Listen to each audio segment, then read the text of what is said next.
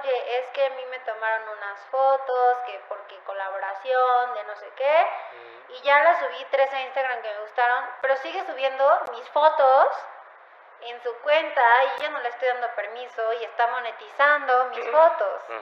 Bienvenidos a Sor Express The Show, episodio 89. No puedo creerlo, qué locura, 89 episodios. Muchas gracias a todos los que están llegando.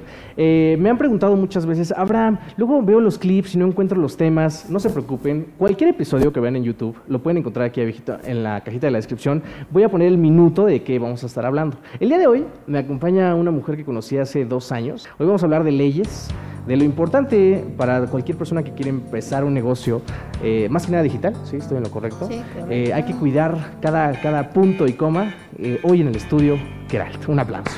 ¡Eh! Eso, es que sí, es que, eh, hay que aquí se, se fomenta que el invitado se aplauda y se quiera. ¿Cómo estás, Geralt? no, Primero pues, que nada, muy bien. eh, ¿qué significa tu nombre? Mi nombre significa roca alta, está en catalán. Ah, ¿eres española? Eh, mi abuelo era Ah, español y mi mamá así se llama, entonces pues, Ah, o sea, es por generaciones. pues nada somos dos. ¿no? No, no, pero o sea, si llegara a haber una Geralt bebé, ¿será la tercera? No lo sé, la verdad es que me gusta esto de que nadie más se llama como yo, Oh. aparte de mi mamá. Me gusta ser única, la verdad. Ah, ok, ok, ok. ¿no? Única e irrepetible. Correcto. Por favor, para los que vivan debajo de una piedra, ¿nos podrías dar un pequeño CV? ¿A qué te dedicas? ¿Qué estudias? ¿Vendes mole? ¿Vienes llegando de Las Vegas? Ah. De Los. Ángeles, de Los Ángeles. Ah, pues perfecto. No, a Las Vegas vamos a ir pronto. Pero Vamos, ese es vamos. Otro tema, Va, ¿no? va. Pues yo me llamo Keralt. López, comillas. Eh, soy abogada. Eh, nací y crecí en Puebla. Estudié en Puebla. Eh, y me, me metí a estudiar una maestría en Business Management aquí en EGADE Business School en Santa Fe Ok. como para completar mi carrera, Ok. ¿no? Yo desde muy pequeña siempre me han gustado mucho los negocios y me ha Ajá. gustado la justicia. Ajá. Oh, ok. Entonces, pues me, me llegó este momento de, de empezar a trabajar, ya sabes, cuando terminas la uni, empiezas tus prácticas. Estuve un año trabajando en Profeco, Ujú. haciendo mi, mi servicio social. Entonces, estuve muy en contacto con los problemas del que vende y del que consume, ¿no? Ajá. Yo veía que a veces eran problemas muy pequeños, insignificantes, que me daban ganas de decirle al de la tienda, oye, ven, te voy a explicar por qué te estás metiendo en problemas innecesarios, ¿no? O también a la gente que compraba cosas, le decía, fíjate que esto sí no es justo, ¿no? Quéjate para fomentar que, que mejore esta cultura de, del consumidor, Ajá. ¿no? Después me, me fui a trabajar un año a un despacho contable y ahí aprendí como todo el tema contable, legal, cómo estructurar un negocio y pues ya, nos llegó la pandemia como a todos. Te quedas sin trabajo y pues tienes que buscar qué hacer. Es que justo, mira, qué bueno que platicamos de ello, porque ahí- va un momento de escuchar una historia, cómo nos conocimos. Porque hace un par de años, justamente yo estaba trabajando en la dirección de una empresa, no voy a decir cuál, en la que básicamente me dieron juguetes para que hiciéramos a la empresa entretenida, ¿no? O sea, vendían no sé qué cosas, pero querían todo el tiempo estar generando páginas y servicios. Y entonces un día yo me encontré a esta mujer en un elevador, no voy a decir la cara que me hizo, pero ella se dedicaba, justamente, te dedicas a justamente a cuidar el punto y coma de los, ¿cómo, cómo se llama? Política de privacidad en las páginas. ¿Cuál era tu función en ese momento y qué has aprendido de ahí para acá? Pues mira, empezamos co- con, mi socio y yo con nuestro despacho Golden Alliance Legal allá en Puebla y empezamos a crecer, ¿no? Empe- enfocamos nuestro negocio más como en apoyar a los emprendedores y todo el tema de e-commerce. ¿Por qué? Porque ahorita todo se vende en línea. Se vende en línea ya sea con tu página web, se vende en línea ya sea a través de Amazon o esas plataformas digitales, pero también se vende mucho a través de redes sociales.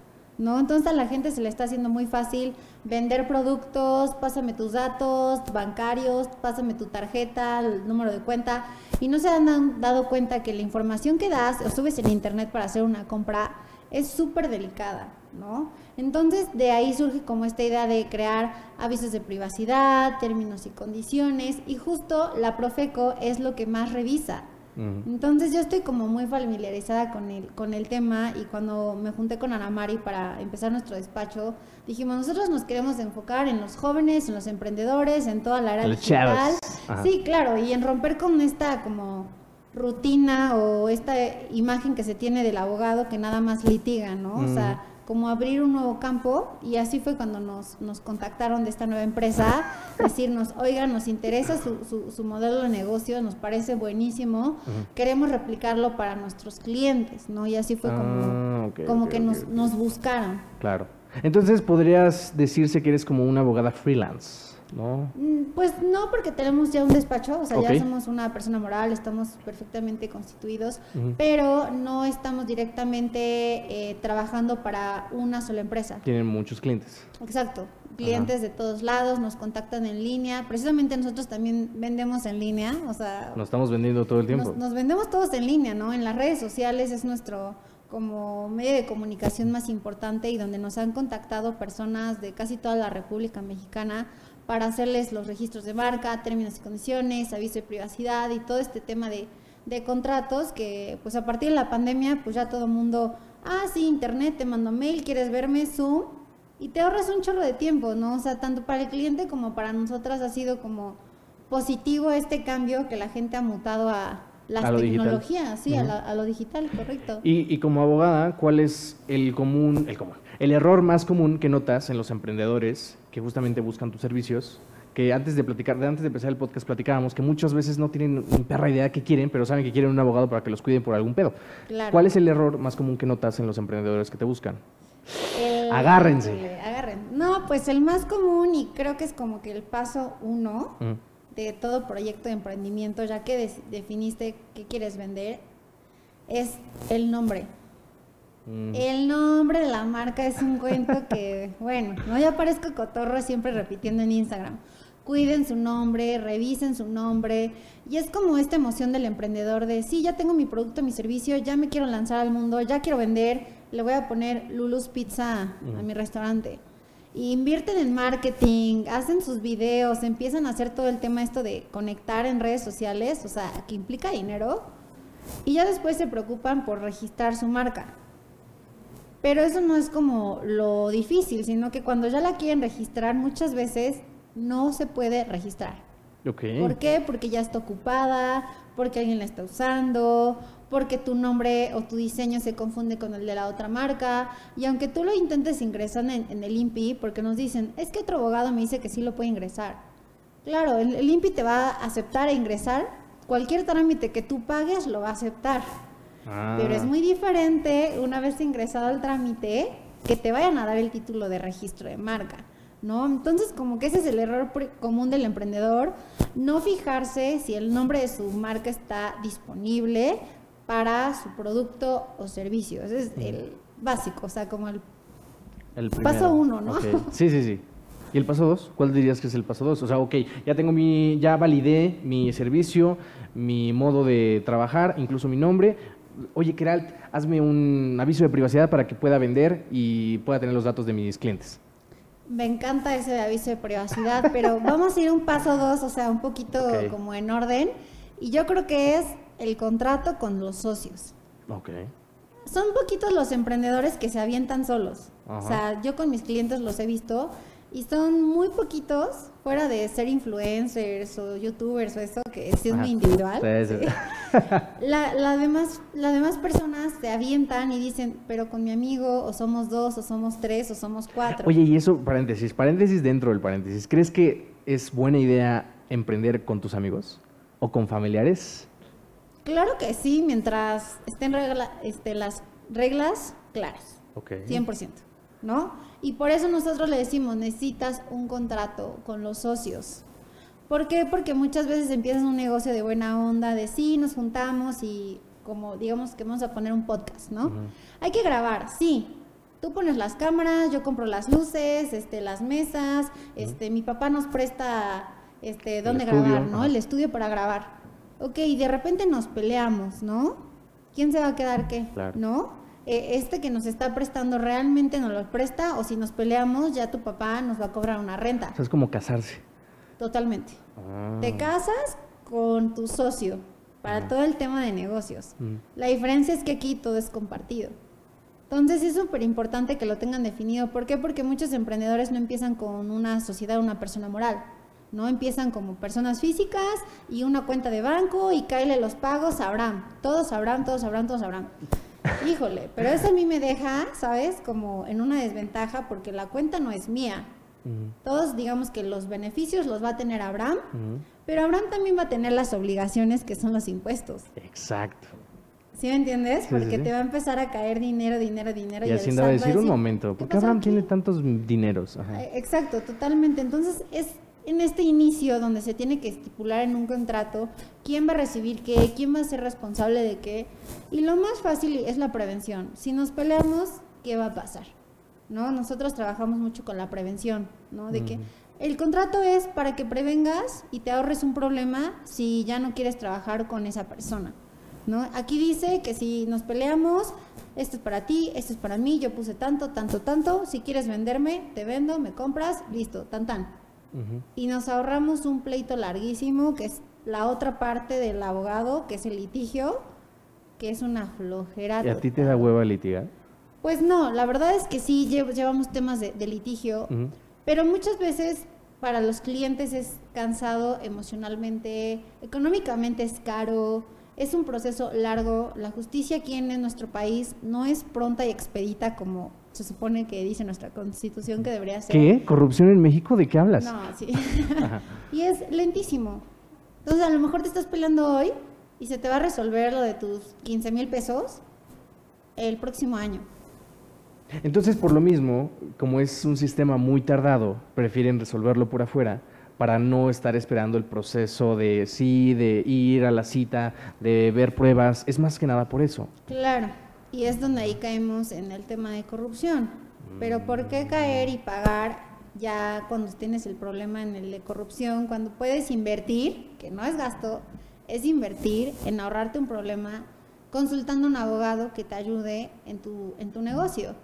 Para que el día de mañana no tengas que enfrentar al policía, al juez, al Ministerio Público y a todas estas autoridades pesadas que solo te van a pedir dinero para que tu caso siga avanzando y puedas terminarlo algún día. Ok, ok. Yo ya sé, ya los vi, eh, que están dejando en comentarios, porque quiero regresarnos un poquito porque tú mencionabas eh, dos personajes eh, importantes. ¿Qué, ¿Cuál es la diferencia entre una persona física y una moral? Ah, perfecto. Pues ante, el, ante la ley y ante el SAT, que todos lo Saludos, SAT. conocemos a ese SAT, no te saludamos tanto, SAT. Eh, la persona física eres tú como individuo, como tal, tu nombre, tus obligaciones, tus derechos, tú eres la persona física, ¿no?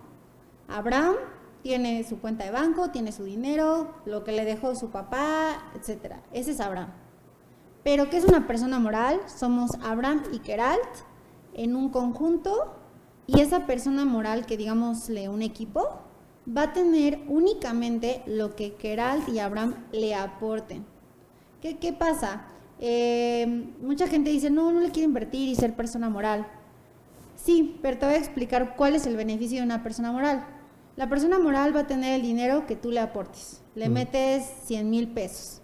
Si llega a haber un problema que quiebra la empresa, se van sobre los 100 mil pesos. O sea, sobre lo que Ah. tenga esta empresa, la persona moral. Si tú emprendes como persona física, como con actividad empresarial, que muchas veces lo hacen, no está mal, tienes que estar consciente que en caso de que haya algún problema de embargo, o sea, ya yéndonos drástico, Sí, ya lo peor del mundo. ajá. se van a ir sobre tus bienes personales, todo lo que tengas a tu nombre. Entonces ahí es donde, híjole, te la piensas. ¿no? Claro. Y aparte que luego como personas morales puedes facturar, puedes hacer todo este tipo de movimientos y hay beneficios fiscales que tienen tanto personas físicas como morales, pero depende mucho del giro de tu negocio, de a dónde vayas y, qué es lo que quieras hacer, ¿no? Cómo quieras ir formalizando y pues paso a paso, ¿no? O sea, poco a poco, pero con esos pasos que vayas dando en el emprendimiento también los tienes que ir dando en, en- en tema legal para no meterte en un problema. Pasa mucho que un emprendedor va así chiquito, chiquito y de repente, ¡pum!, super oportunidad y ya se convierte en un monstruo y les dan contratos con empresas súper grandes y les dice, te mando mi jurídico para que me mandes tus contratos. Claro. Híjole, no tengo contratos laborales, aviso de privacidad, términos y condiciones de venta, no tengo ni mi marca registrada, Ajá. entonces ¿cómo van a poner mi yogurt en el stand si no tengo el registro de marca de ese yogurt? Ok, ok. y ellos necesitan un contrato donde les estoy dando el permiso para poner en mi yogurt para que el día de mañana no los demande. Mm. En el mundo de los negocios nada es de buena fe.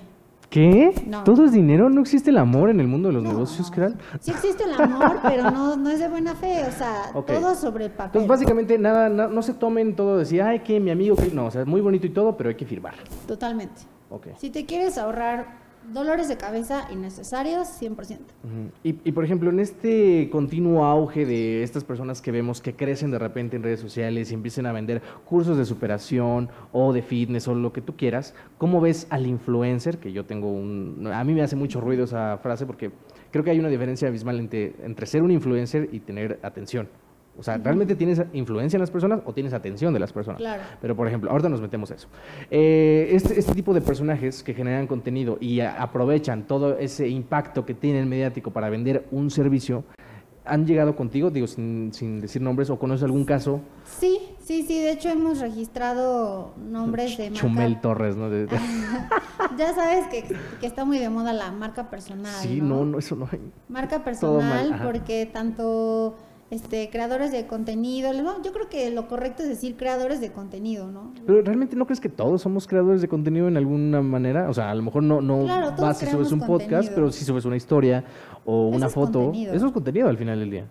Claro, pero todas estas personas, por ejemplo, que crean contenido ya, digamos, en cualquier tipo de ámbito, ¿no? Nosotras hemos trabajado con gamers, Ah, streamers. Ok, quiero hablar que de hemos, eso. que hemos apoyado en- con estas niñas porque han sido niñas, no sé, como que girl power, o Yeah, nos ha dado, poder- ¿sabes? Sí, claro, está bien. Este, les hemos ayudado a, a registrar su nombre como marca personal.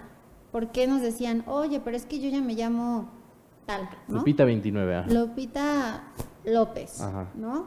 Sí, pero Lupita López ante el registro civil no es Lupita López para registro de marcas, para vender playeras, para, ir- para Claro. promocionarse en conciertos, para vender lo que se te ocurra.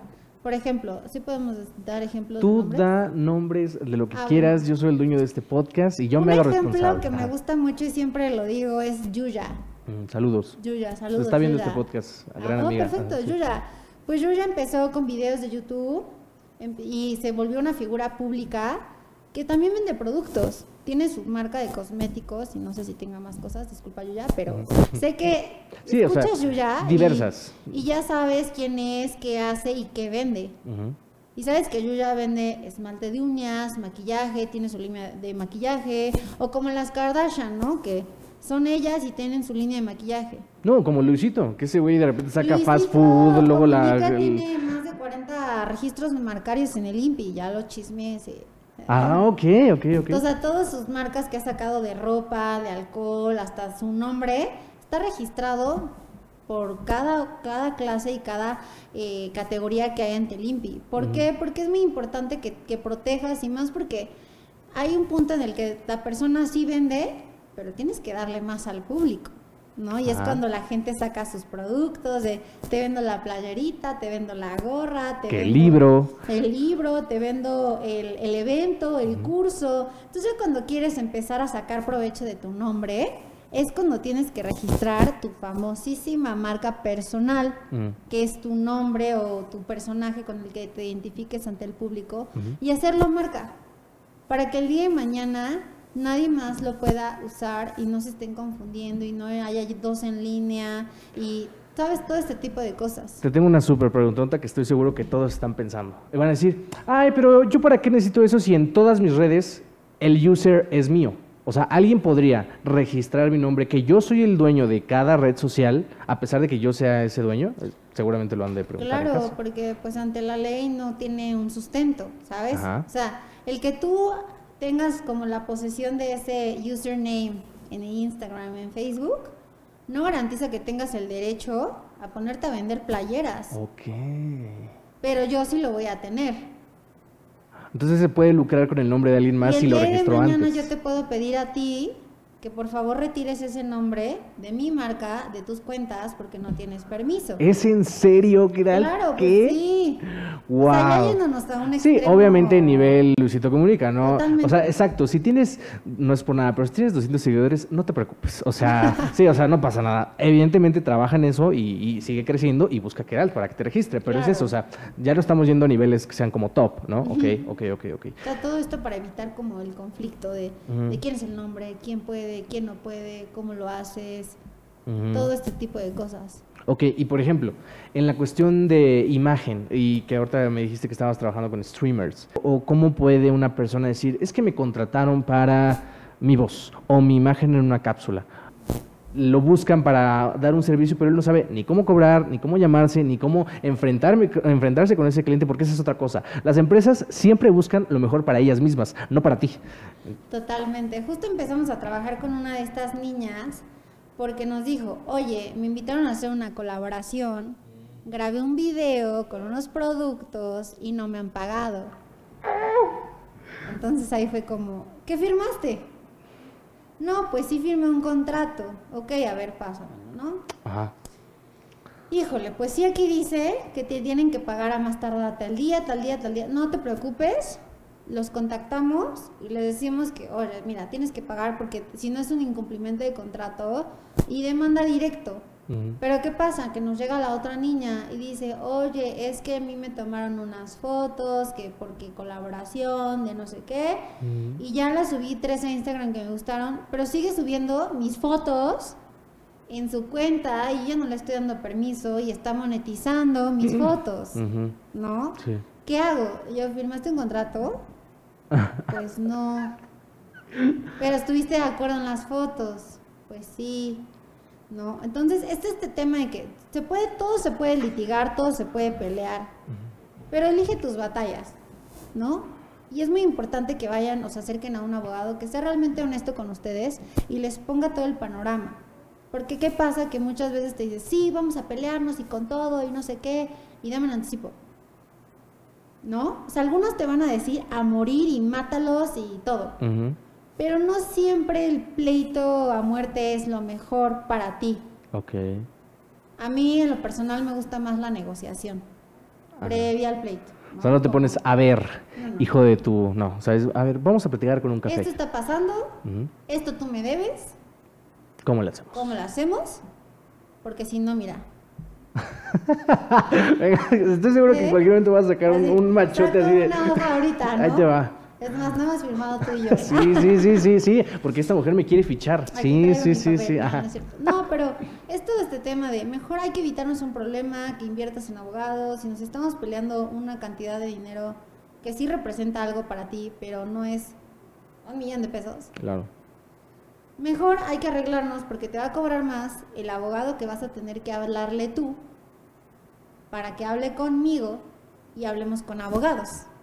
O sea, ahí ya te está generando un gasto, mejor paga lo que debes y todos tranquilos.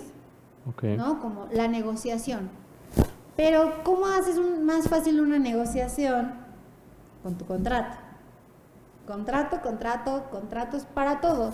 Y no solo para el mundo del, del negocio, sino para la vida per se, ¿no? Para O sea, las dates. para- ¿no? Pues no. No, sí, claro. hubiera. No, no, no, sí, obviamente. Te decía que eh, a veces estamos demasiado expuestos a mucho contenido que a, veces no pedimos y ahorita muchas personas seguramente ahí, ahí dicen, hay mucho problema en mandar una nude que no me piden. Sí, cabrón o cabrona, hay mucho problema. ¿Tú conoces algo así? o has- has- Mira, sí hay muchos problemas. ¿no? Empezando de manera pública, cuando son voluntarios, que es lo que me comentabas del OnlyFans, ¿no? Oye, es que yo subí mi foto y alguien que pagó le hizo screenshot y ya se la está pasando a toda mi secundaria, ¿no? Ok. Ahí es cuando entramos a los términos y condiciones Claro. que empezamos, ¿no? ¿Qué dicen los términos y condiciones de esa plataforma? El aviso de privacidad. ¿Qué dice la página? Desconozco, no los he leído, pero posiblemente te digan qué van a hacer con tus fotos, cuánto tiempo van a estar ahí, en qué momento tú ya no eres propietario de esa foto porque ya la subiste, cómo ellos van a lucrar con tu foto, porque si bien las, las participantes o los participantes de esas plataformas ganan dinero, pues la plataforma también, ¿no? Y también la responsabilidad que ellos tienen como OnlyFans, digamos, de yo hasta aquí soy responsable de tus fotos. Yo no puedo controlar que tomen screenshot, que agarren otro teléfono y le tomen fotos, o sea, en eso los términos y condiciones siempre son muy claros, ¿no? Hasta dónde llega, ¿no? Lo que hacen las autoridades como Profeco es ver que no sean abusivos tampoco, ¿no? Y también entra la otra parte del aviso de privacidad, en el que tú estás dando tus datos, tú cedes tus derechos para tus imágenes, tus fotos, y es cuando se pierde un poquito el control, ¿no? En, en todo este tema de, oye, ya subí mi foto, ¿qué hago? Que es muy distinto a yo le compartí una foto a mi pareja y me está queriendo extorsionar con eso, me está manipulando, me está chantajeando. Son dos cosas muy diferentes. Te voy a decir por qué. Porque desde lo de la ley Olimpia, no sé si conozcas la ley Olimpia que justo de una poblana, la ley es súper estricta con eso. O sea, yo si te paso a ti una foto y tú eres mi pareja íntima, en tema penal es un agravante que yo a ti, que eres una persona de mi círculo de confianza, todavía hagas mal uso de esas fotos, ¿no? Claro que con tu novio o tu novia no va a haber como términos y condiciones, ¿no? Aviso que debería, así se ahorrarían muchos Debería, para eso está la ley, ¿no? En teoría ya la ley ahí está, que nadie la lee, pero ahí dice, ¿no? Pero en tema de negocios, ¿hasta qué punto puedes controlar? Pues la plataforma te va a controlar siempre y cuando esté dentro de la plataforma. Todo lo que subas a internet va a volar, no te imaginas a dónde. ¿No? Y ese es un monstruo el Internet que ya no lo podemos controlar ni tú, ni yo, ni el gobierno mexicano, ni la ONU, ni nadie. Es un monstruo, ¿no? También por eso tienes que tener mucho cuidado de la información que subes a, a Internet. Tarjetas de crédito, tu nombre, tus fotos, tags, todo. Y si quieres asegurarte qué va a pasar con tu información cuando te digan, aceptas cookies, aceptas aviso de privacidad, aceptas términos y condiciones, tú le pones aceptar, aceptar, aceptar, aceptar. Nadie lo lee. Ahí te va, esa es justamente una pregunta. Porque tú, seguramente que me estás viendo en Facebook, en un reel de Instagram o en TikTok, porque lo pongo en todos lados. La, la, pregunta es, ¿qué tan dueño eres de lo que estás subiendo? Y la otra, ¿cuál es como ese, ese, seguramente, cuál es ese término y condición que siempre aceptamos pero que nunca leemos? Pues, por ejemplo, de las famosas cookies es que aceptas que tengan tu ubicación, aceptas que sepan cuánto tiempo estuviste en la página, aceptas que te entren banners publicitarios, aceptas que prácticamente me tengan información de ti, de tu teléfono, de tu compu, aceptas que sepan en qué dirección IP te conectaste, si entraste en Facebook, si entraste en compu, si entraste en celular, fue iPhone, fue Android, toda esa información que para ti ¿Eh? Es muy importante y muy valiosa. Las empresas que venden información son las multimillonarias. Ahí te va. Te voy a decir una, una cosa que tiene que ver mucho con cómo nos conocimos.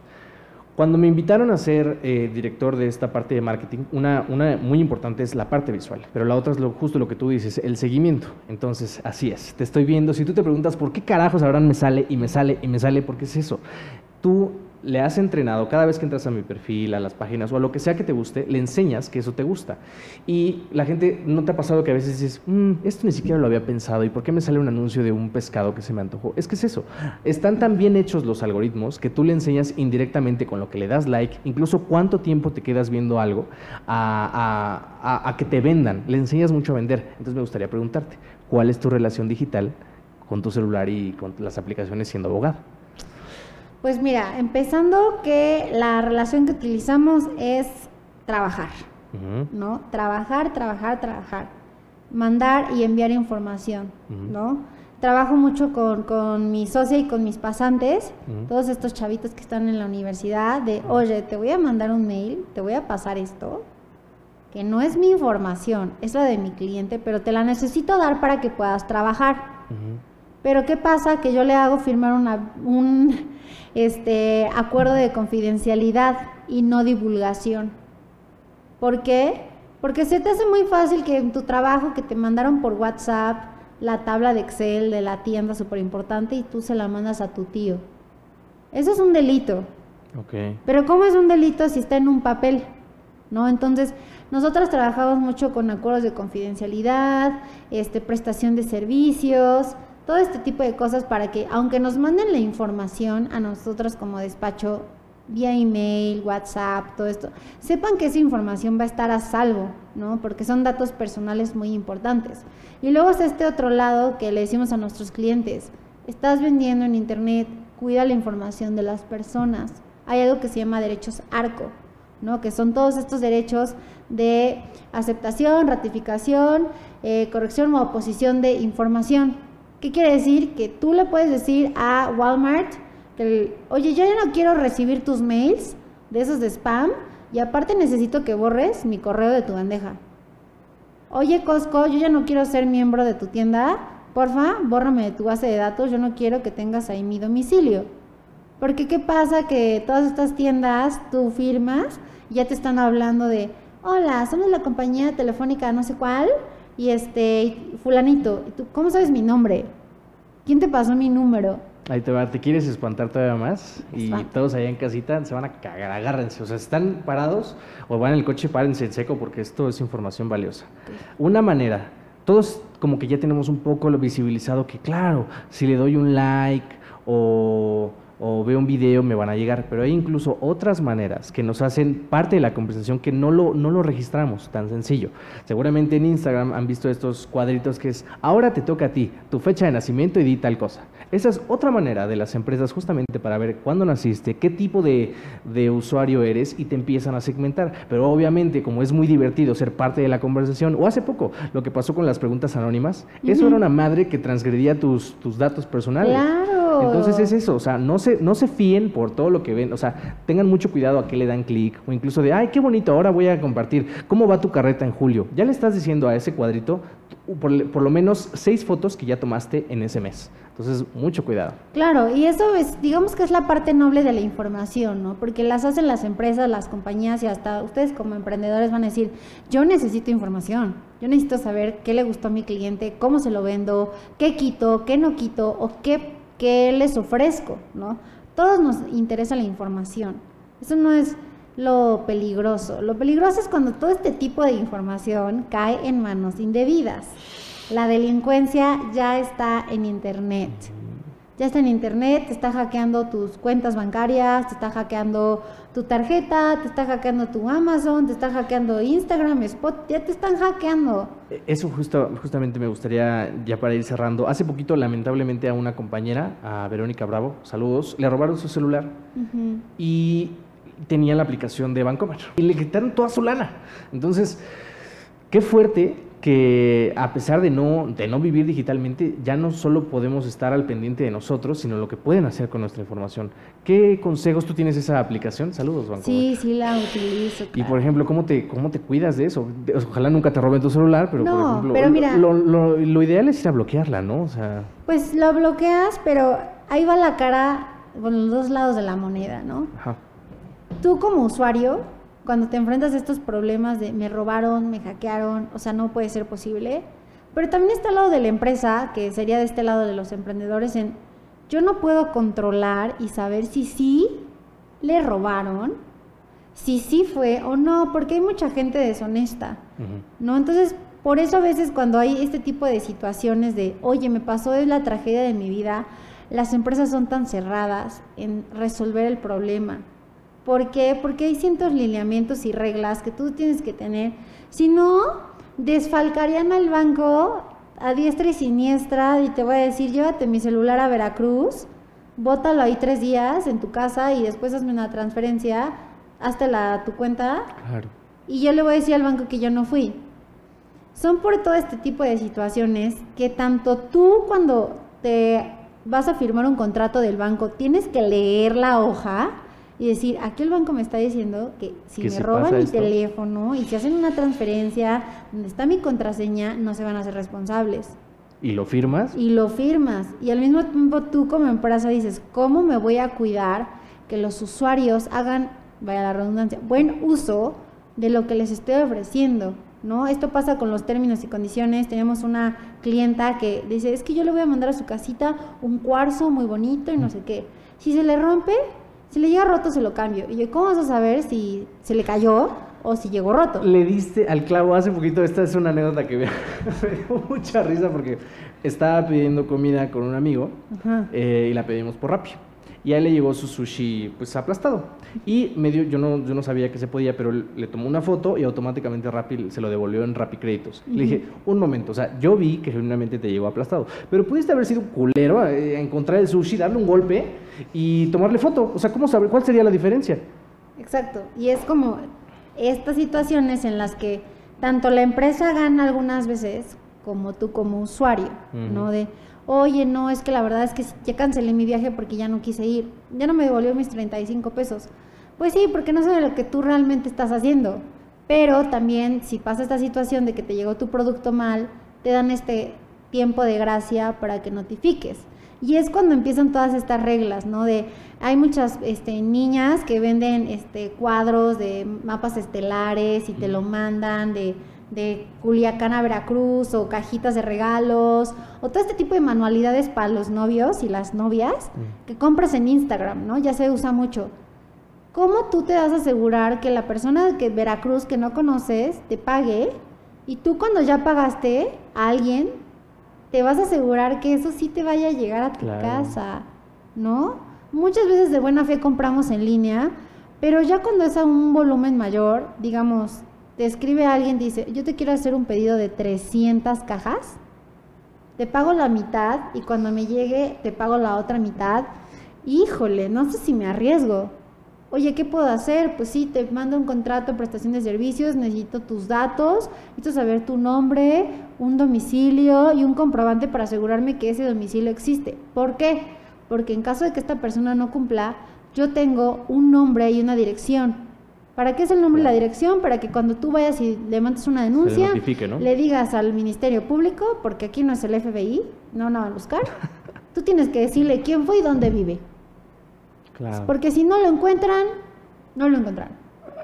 Entonces es muy importante que tú tengas esa información para decirle, esta persona de nombre tal, que vive en tal lado, me hizo esto. Ah, perfecto, entonces se hace todo el procedimiento, van y le notifican a su domicilio. Pero si no hay a dónde notificar, ¿cómo? Mm, Sí, claro.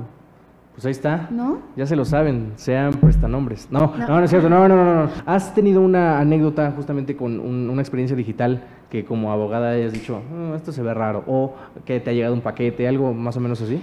Fíjate que sí. Em, de dos años para acá que llevamos con el despacho hemos registrado más de 40 marcas. Ay, qué bueno. Sí, por todos lados, ¿no? En, en Cancún, en México, en Tlaxcala, en Veracruz, en Monterrey, en muchos lados de la República Mexicana. Y nos, cuando tú subes tu información al INPI, tienes que poner un nombre en domicilio, todo para un titular, identificarte. Y nos han llegado fotos de los clientes que dicen, oye, me llegó esto a mi casa. Una foto de un recibo diciéndole, ay, felicidades por tu registro de marca, ahora paga el segundo paso, son 8 mil pesos y deposita esta cuenta del Banco Azteca. Oye, y me dice, pero ¿cómo What? supieron? Pues porque esta información de registros de marca está en la plataforma del INPI, que es pública. Y que es una basura esa plataforma, porque eso no se debería saber. Pues no. Ok. ¿no? Y, y le llegan a sus casas esta información. Claro, ¿qué pasa? Que a mí no me mandan mails porque yo pongo mi correo que es contacto arroba golden punto legal. Claro que la extorsión no me va a llegar a donde dice Claro. punto legal. Pero cuando ingresábamos los mails personales de los clientes, les llegaba este mismo papelito por correo electrónico. ¿No? Entonces son esos, esos momentos en los que cuando tú subes a internet información dices, híjole, ¿cómo me protejo? ¿No?